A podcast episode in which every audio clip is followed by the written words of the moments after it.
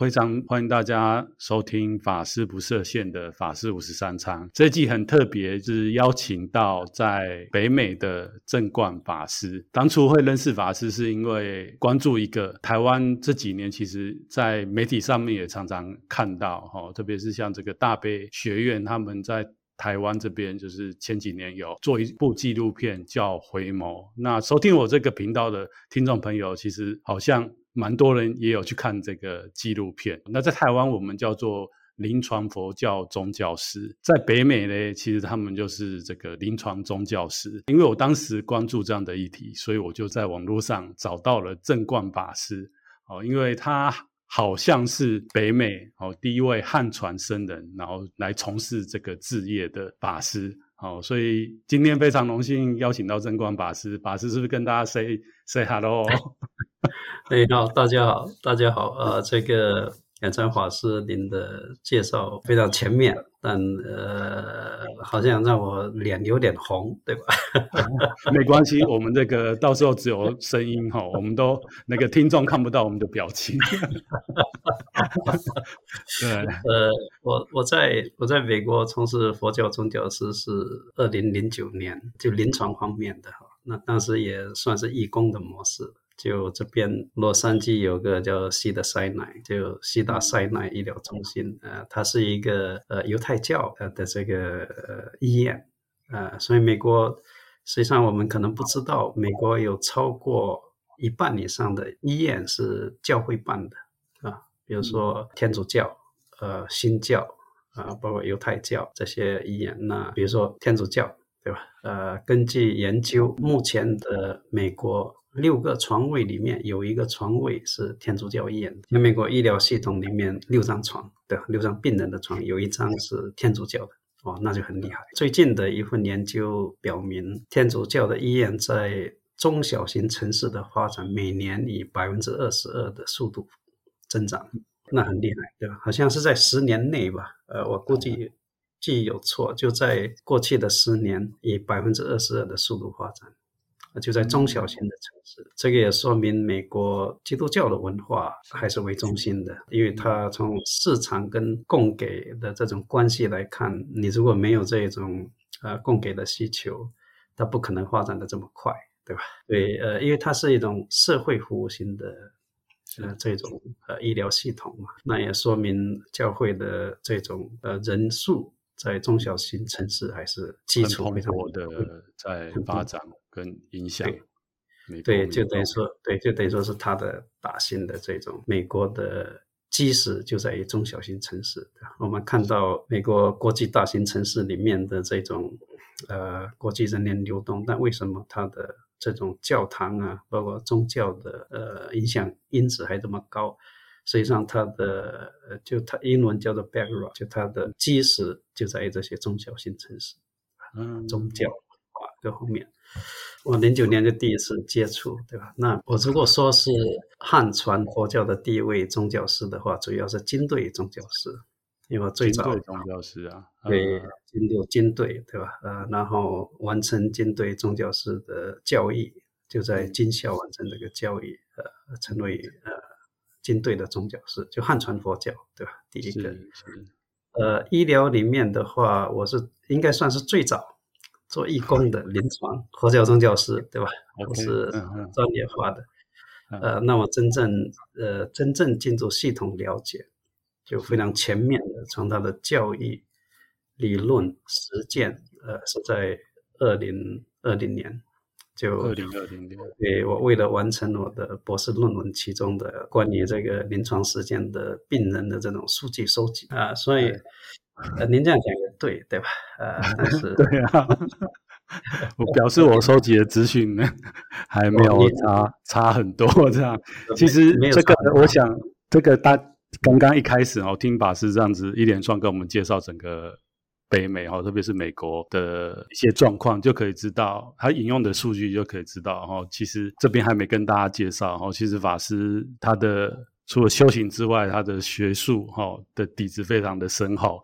我想在进入这块之前，还是大家会比较好奇哈，因为我们都是僧人。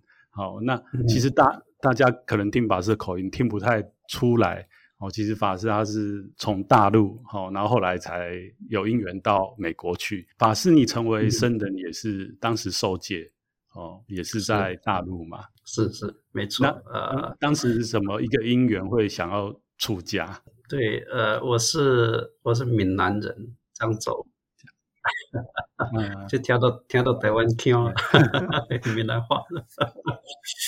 呃，他是这样的，对我，我，我，我的家乡漳州是接近潮州，对吧？跟汕头、澄海，所以呃，实际上我也讲潮州话。那当然后来，呃，我们家也在汕头那边住。那讲到我出家的一年呢，是呃，闽南有个风俗，嗯，现在不知道还有没有。闽南以前呃，小孩小的就有学佛的家庭，就比如说我上小学、初中的时候。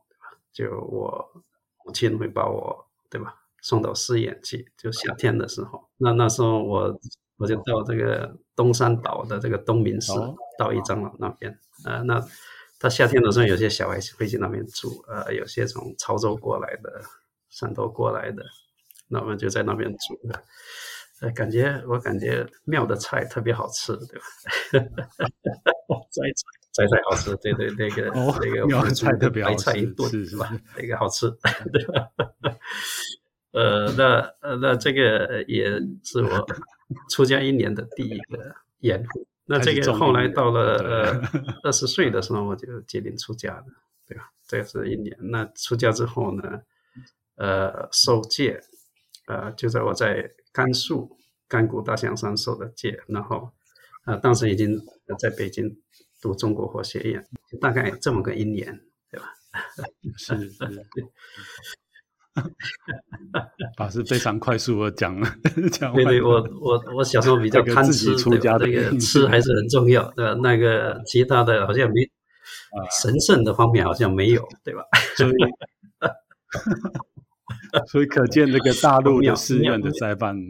确实是好吃的，是这个试验的最好吃，可以得到这个结论。对，呃，九十年代对吧？呃，九十年代初对吧？那个呃物质还比较匮乏，但是庙的斋菜最好吃，对吧？这个是真的。可能因为我这个频道还是比较多台湾的 年轻的听众朋友，或许可以借由法师这样子，让我们了解应该年代，让台湾年轻人应该多到庙里去吃饭，对吧？没错，没错，这很重要。哦、所以像我们寺院，其实伙食都做得蛮不错的。好，然后他们有办一些年轻人的活动，然后他们来都会觉得素素食素食跟他们想象的不太一样。法国菜其实很像。对，啊，那大概就这样，对吧？那法师是什么因缘去到北美？哦，去到了。对，你最最初到的地方是洛杉矶。对，我在。零五年的时候，六月，呃，上旬就呃，佛学毕业了嘛。那中旬的时候，就美国这边洛杉矶的延寿寺就邀请我来这边弘法，对吧？呃，实际上实际上弘法我资格是不够了，嗯、就、呃、过来玩一玩，没有是真的，对吧？那法师 客气了，刚毕业就对，呃、那时候刚从中国这个就。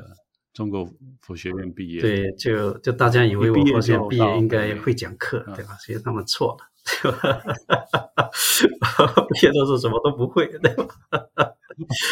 那呃，那那就当时邀请我过来啊。是。那过来的时候，后来就呃，寺院常住，让我住下来。呃，住下来，我的我个人的缘分还是比较好。我觉得这个这边的不管是寺院的住持。跟这个呃信众对对我非常支持，对吧？因为你看我来这边之后，呃，其实我一直读书，就呃就在前前十年，对吧？都是一直读书，读英文，呃，上研究生，对吧？呃，比如说去呃西来大学读宗教师的这个研究生三年，对吧？然后又呃之前实际上之前我还读了英文，是。呃，然后那年后来又去纽约，啊、呃，哥伦比亚大学再读个研究生，对吧？那回来之后又去人大读博士，对吧？那这个一这个寺院都一直支持，所以啊，所以总体上来讲，我很幸运，对吧？所以法师，你 零五年到洛杉矶的延寿寺以后，就开始算学习嘛？哈，因为说在国内的时候，你是英文呃会会读对吧？因为我们程度、呃、英文的 话读写会一些，但讲不行对吧？就呃对，就差到什么程度？差到你坐公交被人家踩到脚，你要说 thank you 对吧？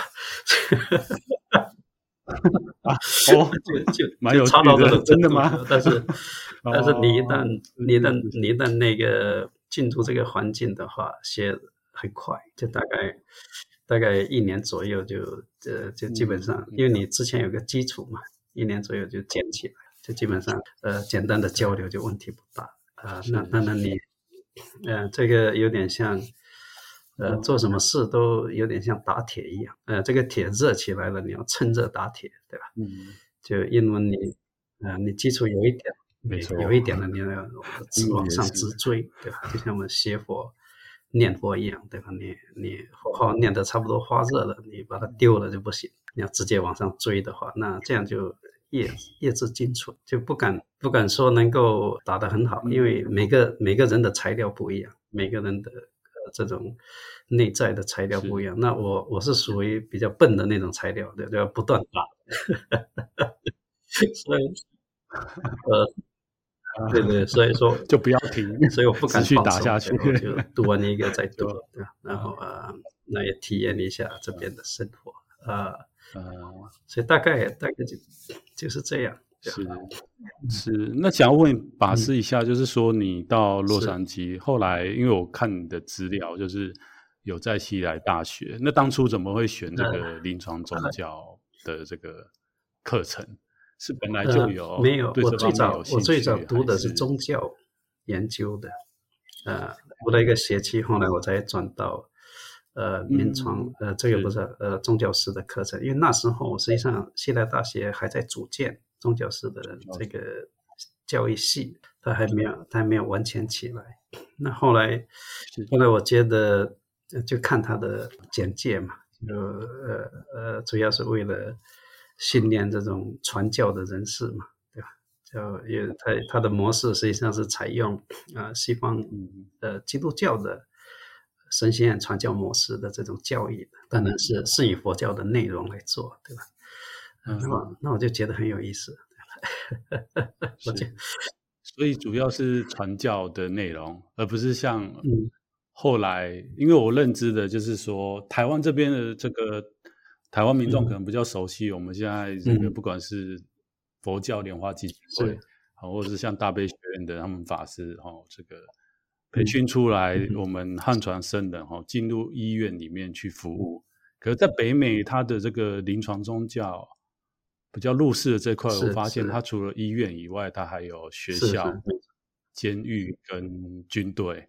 好，那我觉得接下来也蛮有趣的，就是要问法师哈，因为法师很特别的经历是，他后来有进去到美国军队去服务，就是说作为宗教师，然后是进去军队服务。那这一块，我想在我们亚洲的文化里面，好像比较少见到。好，那关于这一点，我觉得法师也可以跟我们分享一下一些是什么样的因缘，对，然后还有就是一些印象深刻的地方。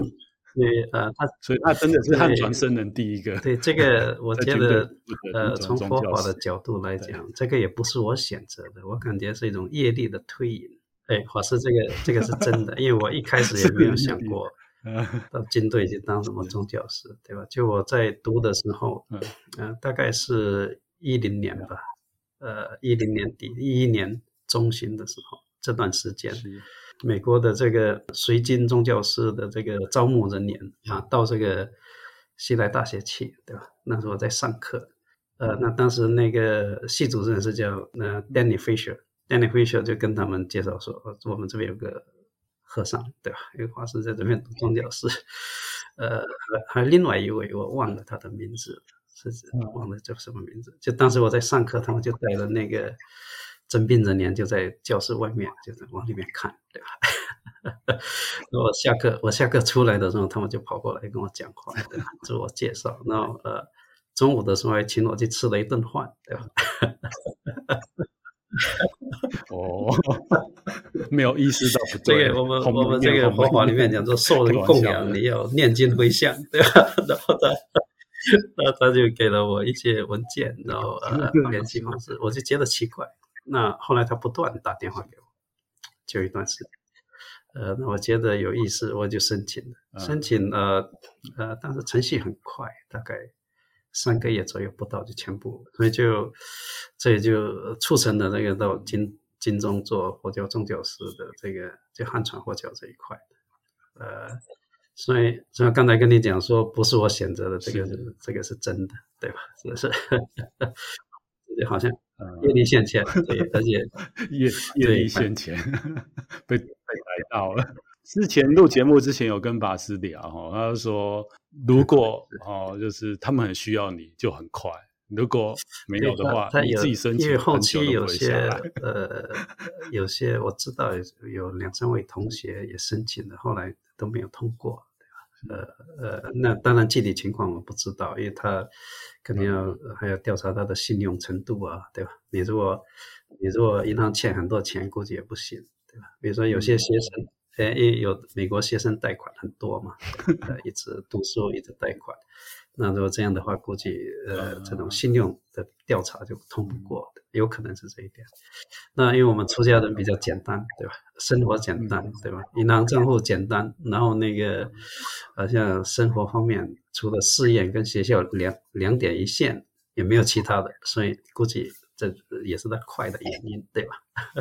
那法师可以跟我们分享一下，就是说你那时候在军队当中的做的事情，或者是说，哎，有没有一些 什么特别有趣的？因为一般来讲，军队给人家感觉就是执行一些军事的任务，好，或者是候补啊，就是呃这个这一些呃补充啊，这些也是很需要。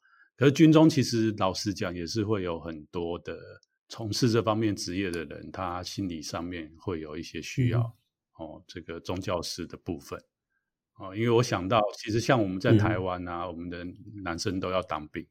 哦，那我我出家前其实也当了快两年的兵。哦，那在军中就我发现蛮有趣的，就是我不知道在北美会不会这样，但是在台湾就蛮有趣。东方的文化就是我们军中都有很多鬼故事，嗯、然后就会讲说。说那个，如果碰到哎，因为我们还要站哨，然后如果碰到的话，这个都会学长都会跟我们讲说，哎，不用怕，就是要把有国徽的那个、嗯、呃军帽也好，还是钢盔也好，戴在头上哦，因为这个东西还是象征的正气，这样子可以镇那一些无名的众生。那美国军人他 有这个东西吗？嗯、还是这个是东方才有？他们应该主要是，如果去前线，然后回来有同胞阵亡或者是受伤，呃。这这是其中一方面。其实讲到 讲到我们东方对这种鬼神的敬畏，对吧？呃，西方也有，对吧？士兵也有，因为依据基督教的教义，它实际上呃特别新教啊，当然天主教也很多，对吧？它实际上呃，上帝跟魔鬼。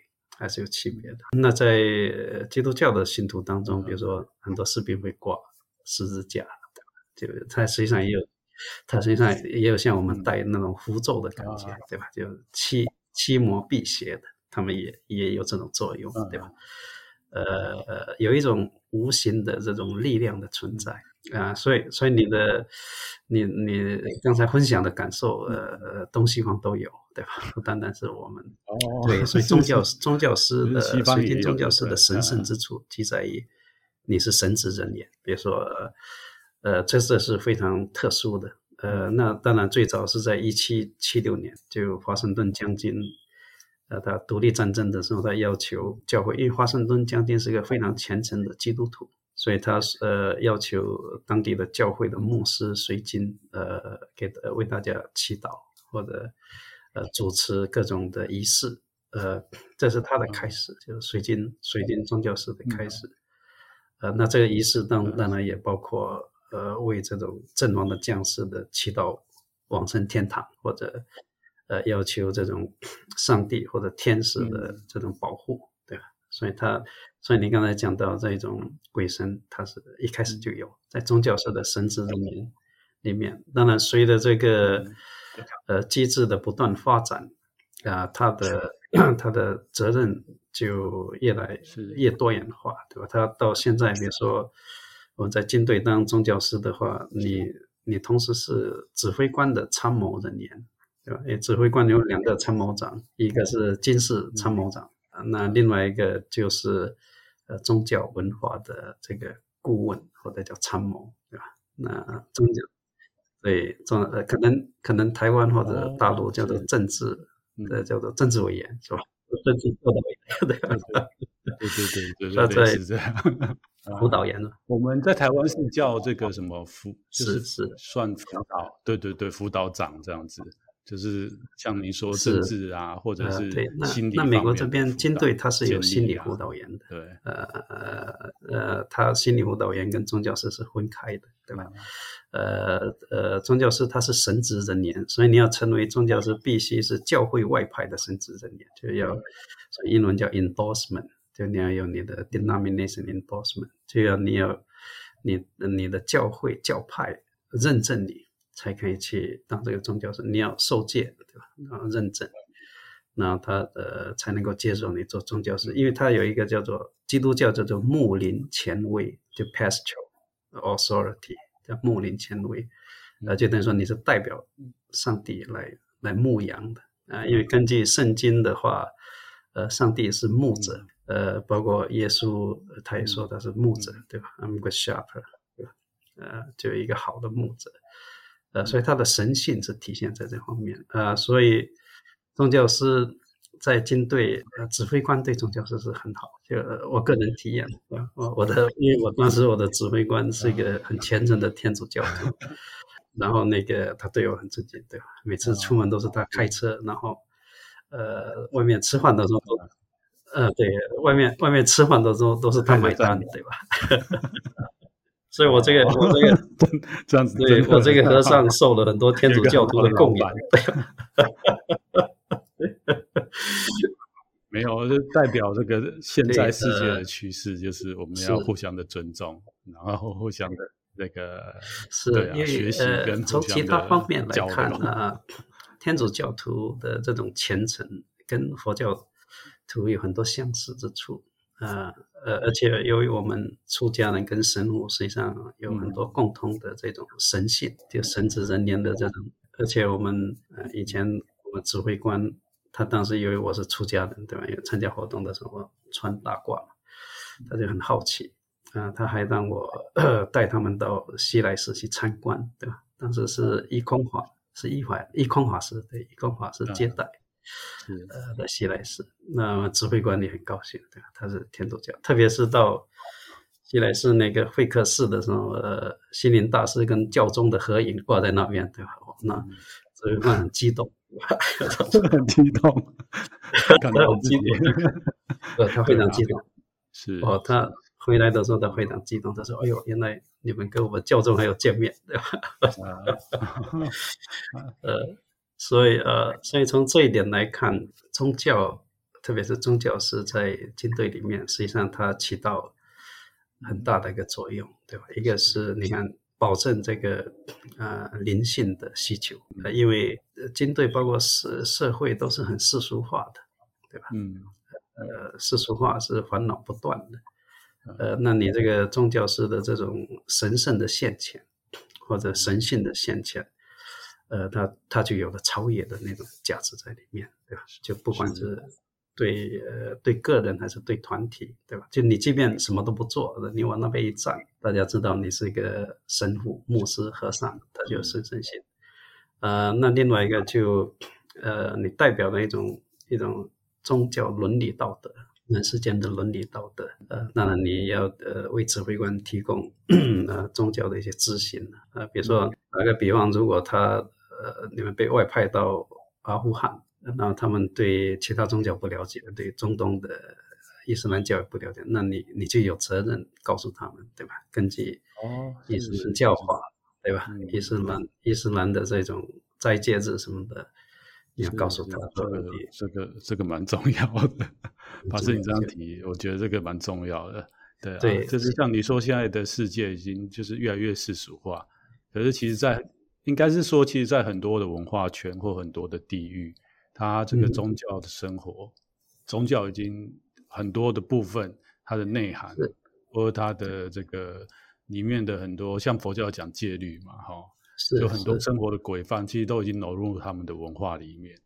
那如果你到人家的地方去，不管打了什么样的旗帜，嗯，可是你对于人家的文化不了解，其实很容易都是在这个烦恼向上面 打转，或者是对。那他还有一还有一个想要问法师，就是说，呃，因为像佛教就是西方，嗯，特别是这几十年非常流行的个 mindfulness，嗯，所以你那时候在里面有，嗯，他们有请你指导 佛教的呃，对。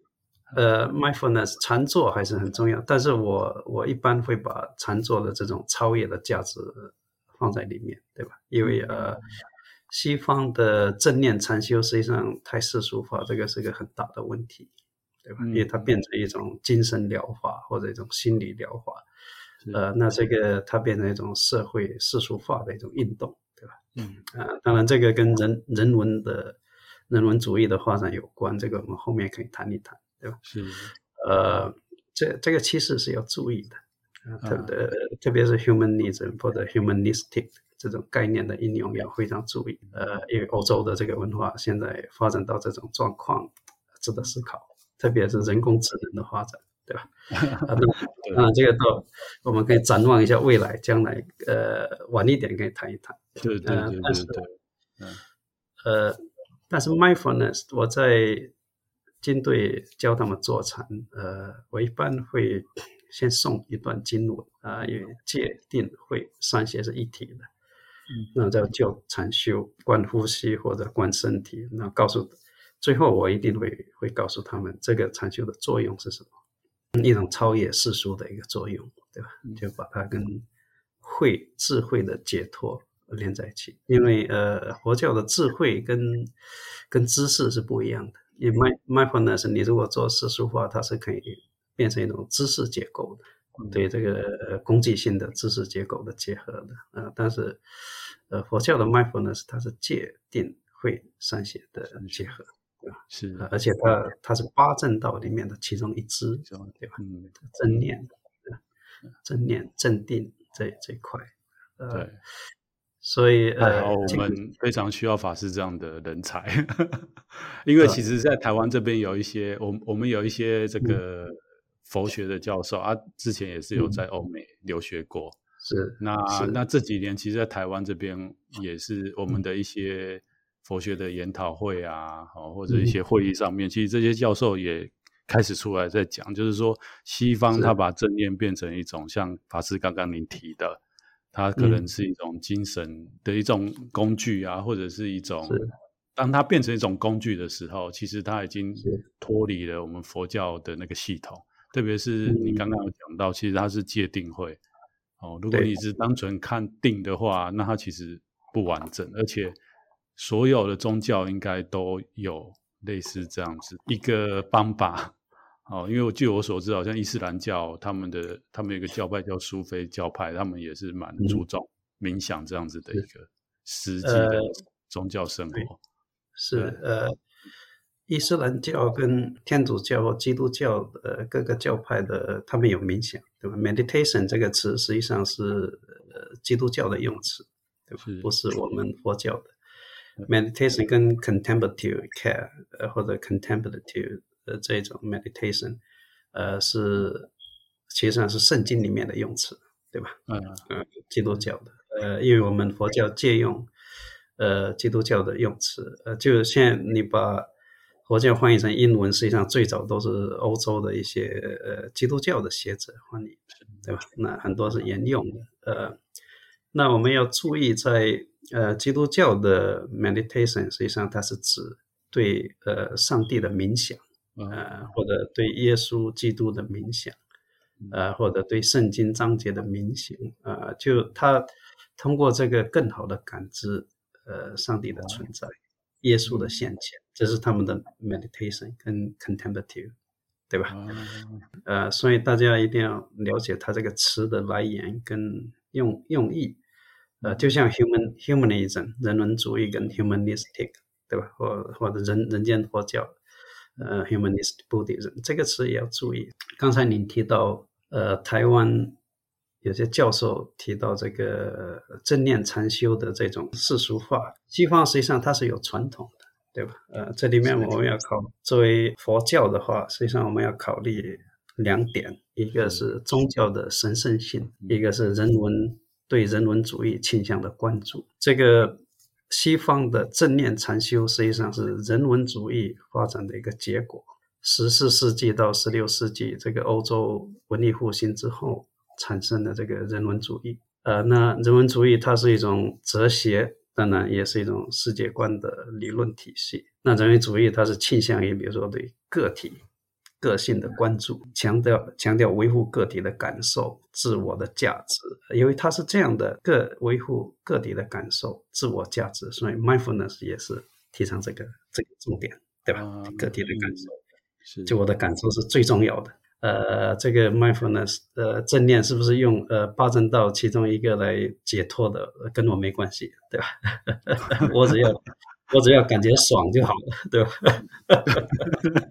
对，这个是人文主义的，呃，这个是西方人文主义的一个发展啊。那这种发展呢，由于呃文艺复兴跟人文主义的发展，它一开始就是要要弃宗教化，要脱离教会的呃这种控制，呃，因为西方教会文化是非常昌盛的，它各方面不管是政治、经济、知识，都是当时都是教会控制的。对吧？那人文主义实际上它是提倡宗教要世俗化，对吧？脱离教会。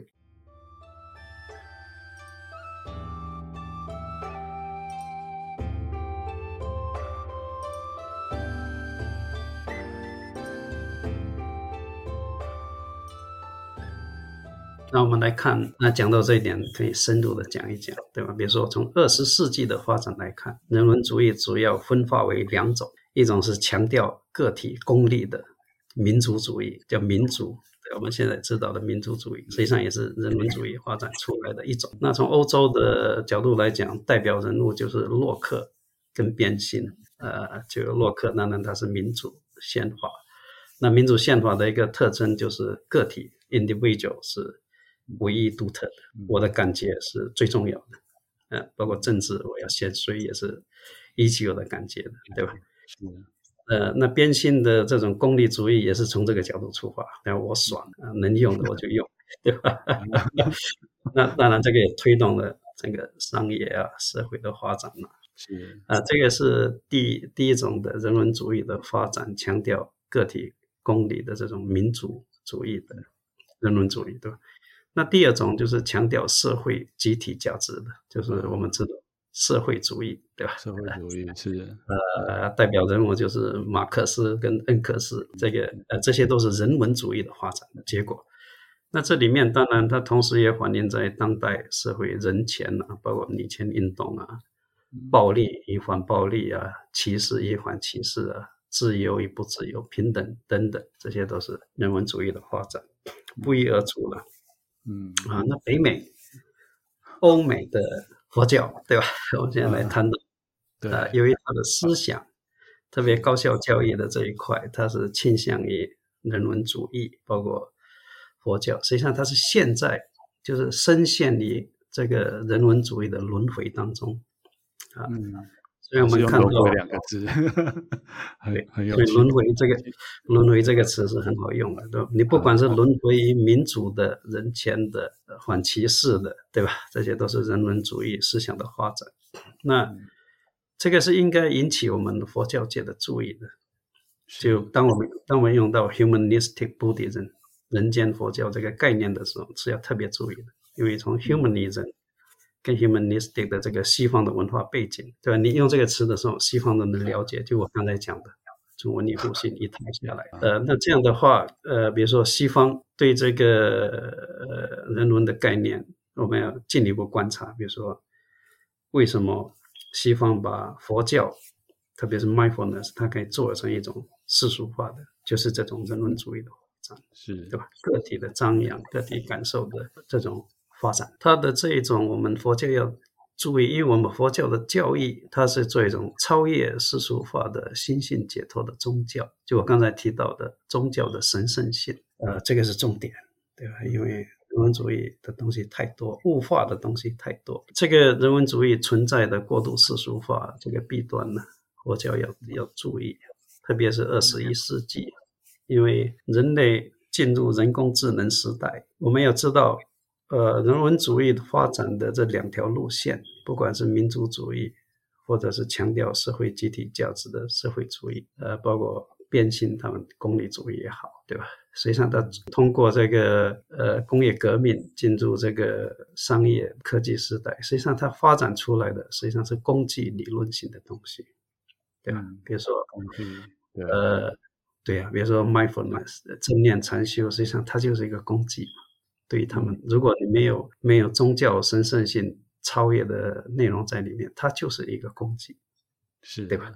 嗯，它起不到呃这种灵性或者心性解脱的这种宗教价值、神圣性的价值。嗯、那你既然做一种工具的话，呃，进入二十一世纪，呃，最近法师有没有有没有注意到这个 ChatGPT？有啊有啊，我们这边有很多法师都一直在把它。问的问题一直丢在这个 脸书上面啊，还有一些社群媒体上面，然后就觉得、呃、哇，我们的我们的这个身份快要失去了。但是我觉得 可能不是很清楚，呃、还没有我们应该对这个对独立我们要批判的的这种对，我们呃呃，我们要从西方的这种文化脉络来看，进入二十一世纪，ChatGPT 的一个，如果从人文主义的角度来讲。它是一种民主制度，呃，人文外向，就我的感受，我的感知，呃呃，物业外向的一个非常跨越性的一个发明，呃，而且是攻击性的一个非常了不起的一个一个时代的开始。就人类在进入人工智能的时代，这种世俗化带动的这种攻击性理论的发展，啊，人会越来越物化，包括心灵。世界的创造，呃，那它的取向就是个体感官感受的认同，对吧？只要我认为爽的，就是好的，对吧？嗯、呃，这个这个也是最后人文主义想要发展的，让它变成另外一种宗教。嗯，呃，那相对于我们刚才谈到，不管是基督教还是佛教，它里面所存在的这种牧灵的权威特性呢，对吧？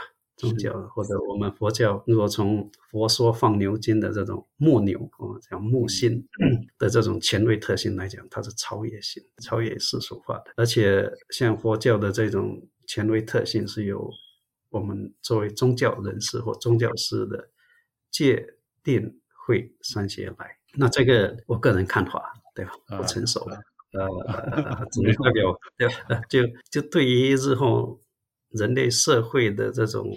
过度人文主义化，就太过于过度的人文主义化、物化之后，特别是带来的这种人心理环境的危机啊，这种呃呃这种宗教的神圣性，它是可以给社会带来一个稳定的作用的，而且有超越的这种作用，呃，有非常长远的价值意义，所以我们在这方面。我想，呃，我们在佛教这方面要注意，特别人间人间佛教这个概念要特别注意，对吧？要怎么定义它？你不能太世俗化啊，这个是个问题。啊，个人看法。对，哇，谢谢法师的分享。刚刚有帮我们把整个大的脉络，哦，就是说从从这个中世纪，然后一直到应该也是从这个西方的宗教的这个宗教改革之后。人们对于传统上面，还有对于宗教上面的整个整个改变啊，嗯、还有人从这个神圣慢慢接近到世俗的这样子的一个发展过程，讲得非常的详细。因为我们在台湾，虽然台湾说算是汉传佛教一个宝地，好，但是其实我们的学佛的人对于很多的事情，包括说现在世界整个演变。哦，其实也不是那么样的清楚。那相信刚刚把那个分享可以让大家哦更加去思考，接下来我们应该要怎么样来努力，然后还有怎么样来让下一代可以把这个佛法继续传承下去。因为就像法师你刚刚讲那个 ChatGPT，确实这这一个月在台湾的新闻全部都好。那那我我知道我们很多学佛的年轻人现在也一直在讨论这现在这个发展，包括说像我们其实都是比较年轻的僧众。也都一直在思考，这当这样的工具出来了以后，对于之后的不管是佛法的学习，或者是佛法的传播，哦，乃至我刚刚跟法师说，我们甚至有些法师都开始在想说，未来是不是我们都要失业了？嗯、这些问题，我觉得，呃，这个不会，对吧？呃，您刚才、嗯、这个问题，因为我刚才，呃，我可以再呃延伸讲一点点。就为什么我们也非常注意人文主义的这个发展倾向？因为每一种思想的出现，它都有个终结的时候。呃，人文主义现在这样蓬勃发展，的未来可能也有终结的时候啊，特别是 AI 有可能，人工智能有可能终结它，对吧？呃，因为它是。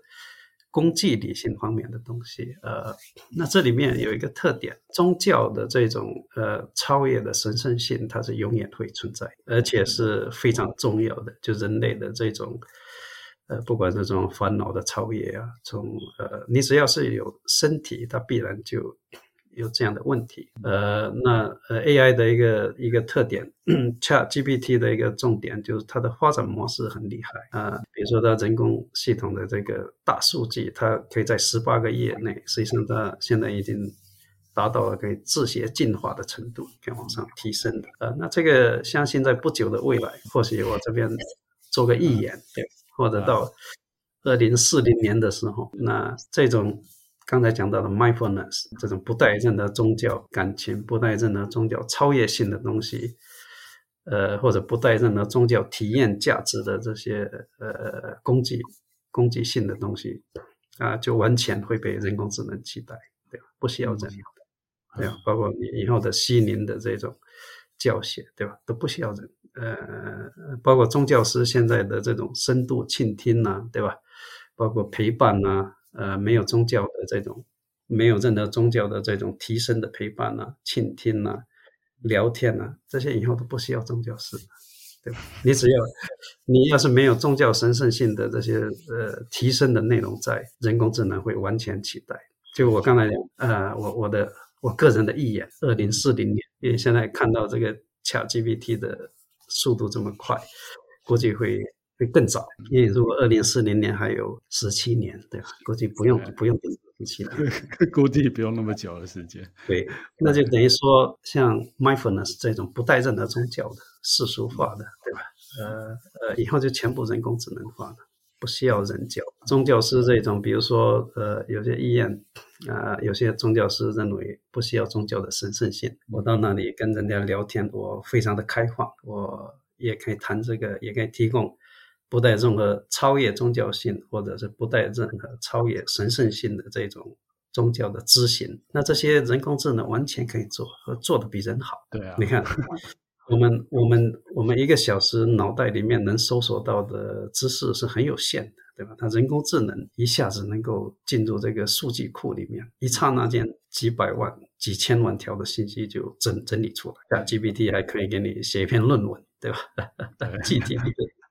要从从头到尾讲清楚，对吧？所以就说没有任何宗教神圣超越性的这种或者体验价值的这种宗教式的行为啊、工作啊，啊、呃，完全可以被人工智能取代，而且人工智能可以做得更好，就在攻击性发展这方面，百分之一百碾压这个世界上任何智商很高的人类。对吧？而且而且他还没有语言限制，对吧？你想讲泰语哦，他马上可以转泰语，对吧？你想讲印尼，马上讲印尼，非常标准的印尼。呃，你要讲汉语，呃，他还可以问你，你是要台湾的汉语，对吧？普通话，还是要北方的北京的普通话，还是要东北的普通话，对吧？还是山西的普通话？哦，他就全部可以给你做出来，而且很标准，对吧？嗯，所以这一方面。佛教的这种，我刚才提到的宗教的神圣性，呃，跟这种人文主义的倾向要注意，对吧？我们作为呃，因为作为宗教人士的话，如果神圣超越这一块，呃，没有的话，而随人文主义的这种漫无目的的发展的话，因为人文主义，我个人相信，将来它会被另外的一种模式所取代，对吧？嗯呃呃呃，不管是什么主义，它都，你看人类的发展，呃，出现了多少种主义，对吧？发展它都会被取代。嗯，呃，那取代的新模式，但从人的角度来讲，呃，从心与灵的这种发展，它有恒古不变的，就寻求从世俗。解脱超越的这种深度灵性或者深度解脱的心性，它是不变的。那这个是不会被人工智能取代的，因为它不是工具性的东西，对吧？所以，所以呃，那当然这个这个是我个人观察，而且也是我在宗教师里面我思考比较多的，就现在特别临床医疗这一块非常人文化的这种发展，当然目前是一种趋势了，对吧？但你看人人工智能的这种发展，将来不需要你们，呃，完全不需要。就你这种这种，就无分别的陪伴，或者是深度的倾听，人工智能的深度倾听比你高多。你要看 ChatGPT 的，我最近看，说我心里很低落，我该怎么做，对吧？他就列了很多。安慰的话，他还会，而且把你的诊诊断那种诊断是非常标准的，那个、嗯、那个是都是一一级的那种心理咨询的标准，而且又是非常确切恰当。那你一般的宗教是达不到他那个水平的，对吧？就像法师讲的，整个被碾压，呃，整个被碾压，对吧？整个被碾压。但是，但宗教师的那种不可替代的，就你的现前的那种神圣性。就我刚才讲到，你的军队也是一样，因为你是法师，你是神父、牧师，你往那边一站，你不用说话，你的神圣性显现在那边。那这个是很震撼的，对吧？所以有时候，有时候我去看病人，天主教徒，呃，因为我是穿这个圣衣，对吧？呃，当然是前蓝挂灰白色的。他有时候会以为我是亚洲来的神父，对吧？但 是你你跟他交流的话，他泪流满面，对吧？就那种对人对那种神圣性的超越的那种呃现前的力量，呃，他是不能用不能用你懂什么技巧。对啊，对，嗯，对啊，工具性理论就是你学的什么技巧，学的什么 counseling 的这些技巧，它是没办法替代。我们要非常注意，就在未来，ChatGPT 是一个非常好的一个开始，就它的运算能力的这种，呃，哇，这个很厉害，对吧？它不单单是一个简单的聊天机器，它能够分辨人的从你的提问，对吧？现在只是你提问，对吧？以后他可能还会做面对面的交流。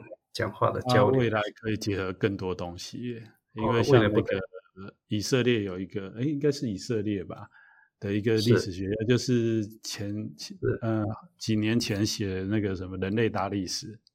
哦，对对，那那那本书也值得看，对吧？对对对，呃，就人类人类简史，因为我们现在有很多东西，包括我现在有带这个 Apple Watch，就是我们现在的生生理的机能。都被记录，那这个东西再结合大数据，或者你在跟他聊天的时候，他可以去读取我们现在身体分泌的东西，他知道你现在的心情或者是你的情绪，那他该用什么方式来回应你？呃，他那本他那本书实际上呃还是讲的前 AI 时代，对吧？呃，对，ChatGPT 是当下跟未来的 AI 时代，对吧？这个不得了。对吧？对，这个这个，因为他有感情的，对吧？是，他他能够理解到你的感情，理解到你跟他讲话的这种呃，分析你的心理感受，对吧？那这个就厉害，对吧？这个这个以后以后现在在呃，你呃宗教师一些个人分享的这种呃这种感受啊什么的，以后都做不过人工智能？哎，这个是这个是真的，对吧？就我刚才跟你讲的。我我在这里预言一下，对吧？二零四零估计就是这些这些技能的延年，都已经具都都具足了，就对。对啊，但是刚才提到宗教式的这种神圣现前这一块，它是它是无法被人工智能取代的，因为它人工智能再怎么做，它是一种虚拟的、一种物化的、一种工具性的，那当然也不。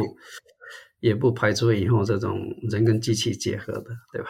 哦，对，这又是另外一个议题，就是半人半机器，或者是呃，把人植入到，或者是生化人这样子。呃，那那个那个估计我们这代人是看不到，对吧？哦。嗯，呃，我我我我是我是尽快对吧？禅修念佛，我我要赶快要跑，对吧？我我我对，好，越来越难的这个这个是这个说佛世界度度众生，到到那种到到那种情况的话，人就人就毫无毫无价值意义了，对吧？因为你不如机器，嗯，呃，赶快跑。换个地方，其实很多很多科幻片都有演这样子啊。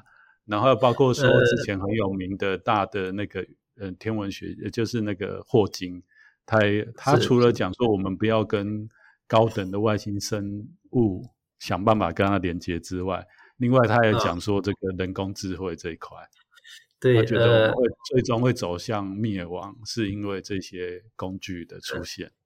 对，呃，而而且我刚才提到，就是说我们之所以对。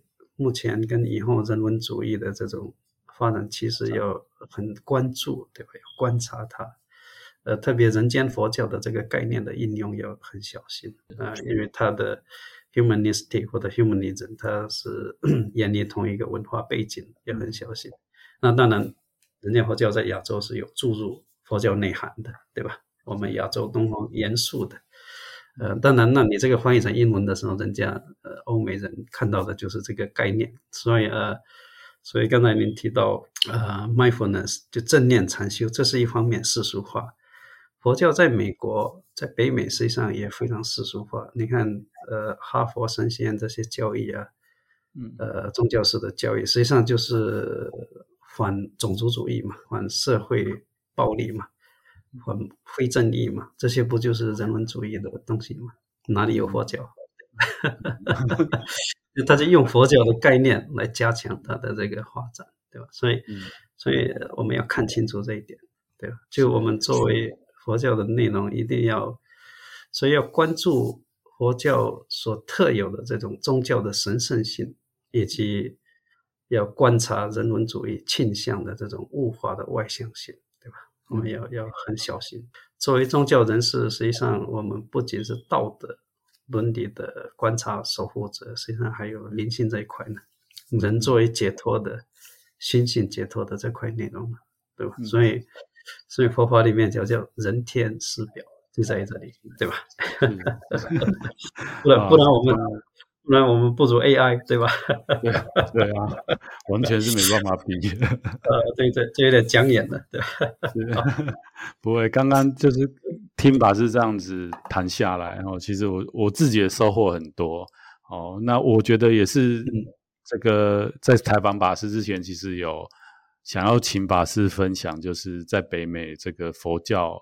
宗教式的一个状况，还有佛教的一个现况。嗯、因为法师刚刚提到很多问题，我觉得真的就是听法师一席话，胜读十年书。因为像我们在台湾啊，我是作为一个在台湾出家的僧人，其实汉传佛教在台湾真的是非常的蓬勃哦，特别是这几个大师哦，然后有、嗯、我们有非常有几个大的教团，那也做了非常多的像法师您说的这些社会服务的事业。哦，可是。现在其实也面临到一个很大的问题，就是像你说的这个人间化的佛教。那呃，先不要说提到说，我们把它翻译成西方的语言，到西方的他的认知。哦，是光我们自己在亚洲，我们也一直针对这种世俗化的改变。哦，其实有蛮多的法师也蛮忧心的。嗯、那再加上说，哎，其实也没有像法师说，真的就是在因为北美。特特别是美国，还是算是这半世纪以来，然后全世界最强的国家，跟它影响全世界就是非常大嘛。是，是 那你在那边，你讲的这些事情，我觉得就是蛮值得我们在台湾的，或者是说，哎，佛教，我们大家一起来思考这个过去没有注意到的现象。哦，因为我我到现在好像没有听过有哪个法师去提到您提的这个部分。嗯，对，呃，因为其实台湾或者大陆、亚洲的佛教，当然日本佛教已经非常世俗化，对吧？呃，这个它在明治时代就开始了，那这不好讲。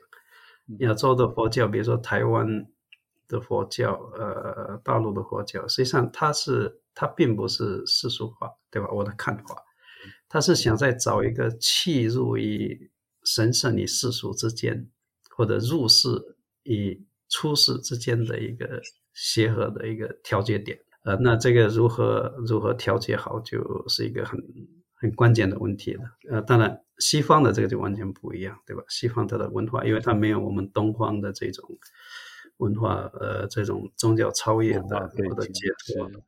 对，因为我们不管，当然，现在全世界呃的文化影响都是彼此之间影响啊，呃，特别是西方对东方的影响很大，从二十世纪初到现在。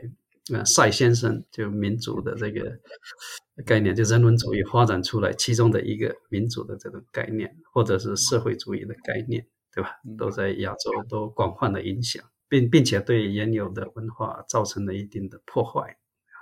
啊，当然这个是呃世界的一个发展趋势，但是啊，走到今天我们也非常注意，要非常注意我们的区别在哪里。实际上，人工智能的发展应该引起。全人类，或者是全人类这个议题就太大了，对吧？呃，或者应该应该引起引起我们东方文化的一个注意，因为东方文化一直以来是心学，就心性之是相对，包括你看儒家文化天地人呃这种和谐，道家人与自然的和谐，佛家。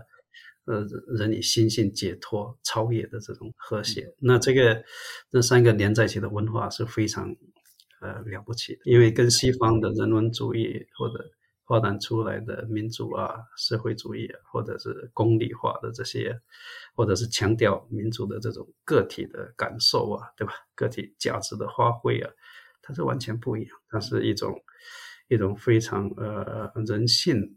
呃，人性的这种内在，它不仅仅是人性的发扬，对吧？它是超越性的，呃，而且是有这种提升，不断的超越跟提升的。哦，这个这很重要的，而且是它真正深入人的意义是什么的，对吧？解脱的意义，不管是你念佛求生净土，对吧？嗯、或者是参禅开悟，这些都是终极的人生问题。对吧？那，它不是攻击性，所以在刚才提到这一点，亚洲的应该是人间佛教，我的观察吧，对吧？个人的观察，也有可能是因为我比较愚钝，对吧？看东西 看的比较晚，有可能有可能胡说八道，对吧？我的观察，呃，亚洲的人间佛教，呃。它是沿于太虚大师的人生佛教的概念。那太虚大师的人生佛教的概念，当然，佛光山佛光山说人间佛教这个概念，实际上也是延续太虚大师的一些影响，对吧？呃，它是它是有它的源头的。呃，那太虚大师的人生佛教的一个最大的特色，实际上他是想找到一个突破口，就是呃刚才提到，对吧？神圣与世俗或者。入世与出世之间的关联啊、如何平衡这样的一个呃一个关系，而不是说呃不是说趋向于一端，对吧？因为毕竟呃从人的角度来讲，我们在世间呃从佛法释众的角度来讲，我们靠信徒供养，当然我们接受供养的时候，传播这种超越的解脱的话，呃作为回馈，或者以呃业力果报。就用业呃果报呃就烦恼业果报的三法而言，我们提供能够解除的烦恼跟业呃跟消除不善果报的这个法，这些都是超越性的，超越世俗法的。呃，那呃太虚大师实际上他是想从中找到一个平衡点，对吧？因为当时佛教一个是金灿太过于盛行，呃，金灿是很好的，对吧？金灿实际上。呃，是明良两利。所谓明良两利就，呃、法师可以通过拜忏，呃呃呃，消除业障，对吧？因为你通过拜忏身口意三业的这种调和，呃，在拜忏的时候，实际上呃是也是一种修行。对呀、啊，对于信徒的话，刚才讲到烦恼业果报三法，对吧？那通过拜忏，实际上可以消除烦恼，消除业，就不善的业力。因为他在拜的时候，身口意三业，通过拜佛、拜忏、学到佛教这种超越的理论，他有提升他人的这种灵性、人格魅力，对吧？各方面更有益于社会。所以从这一点来讲，当时民国时代金灿佛教，它主要是可能是缺乏这一些超脱，对吧？它可能有点商业化的这种气质，呃、嗯、呃，当然是那个时代的商业化，对吧？不是现在这个时代商业化。嗯、呃呃，那太虚大师呢，他实际上是想找到一条平衡呃入世跟出世的方法，所以他提出人生佛教。那人生佛教里面有一句很重要的话，叫“人成即佛成”。嗯，是名真现实。那人成即佛成，实际上就是他要调和入世与出世的一个重点，这个是他的重点。呃，所以台湾的人间佛教，如果是往这个方向看，呃，它是对的，对吧？呃，嗯，如何找到一个平衡点，呃，是很重要的。就人间佛教这个概念，如果以太虚大师的。这个角度，人生佛教的角度来理解。那你如果把它换译成 humanist Buddhism，把它换成人文的、人文的人间佛教，那我们就要要考虑，要小心，对吧？就人刚才讲到人文主义的，呃，从十六到十十四到十六世纪文艺复兴的这种去宗教化、完全世俗化，进入现在的这种呃攻击性。理论的发展啊，它这个是对整个人类，呃，当然我这个是和作为和尚的一种痴人说梦，对吧？就等于说和尚没事瞎聊。对于人类未来的命运，如果没有宗教神圣的超越性或者伦理性的，是很危险的。提倡个人的价值、个人的感受，呃，这个是很危险的。这个这个弄不好。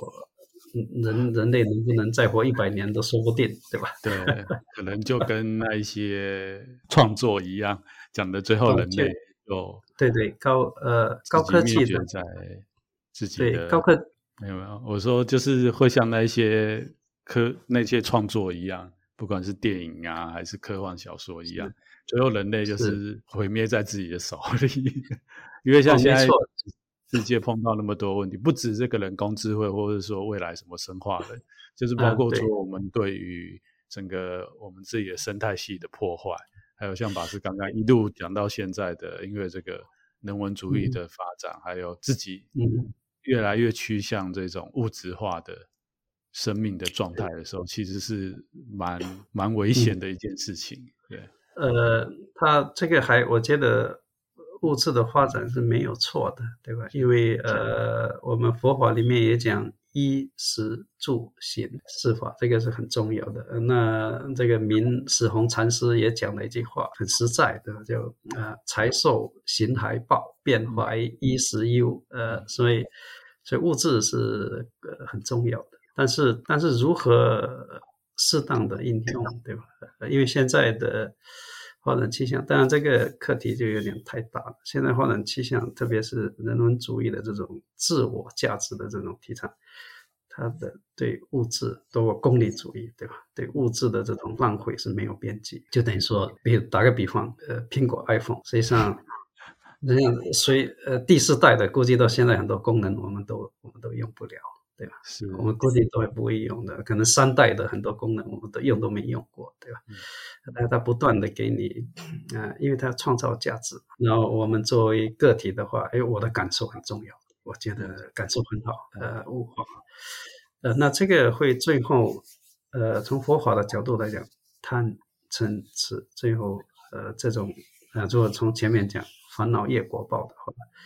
那这个就很可怕，特别是呃到最后，比如说 AI 时代，呃完全超越人类的话，呃，那这个就我们就不敢想象了，对吧？所以 高科技的一些电影呢，包括比如说丧尸的这种电影啊，哦、对吧？对对对，呃，包括包括星际穿越，包括很多呃，比如说这个最后人类会地球毁灭，比如说星际穿越，它讲的就是一个是能源的耗竭，然后这是二零一四年的一部电影。那另外一个就是，呃、好像是太阳风暴，对吧？呃，啊、这个这个地球上已经人类没办法生存，对吧？对。那这个不就是人文主义最后发展嘛？物化嘛，对吧？攻击性理论，很多东西最后整个环境破坏，对吧？你没办法要移民到外太空啊。那现在马斯克想到火星去，估计他也是看到这一点，对吧？就未来。未来这个呃，地球在地球没有办法继续居住了，这样子，啊、呃，没办法活了，对吧？那那比如说像丧尸片的那个，就实际上他讲的就是人类的生物科技的发展嘛。对对对，对吧？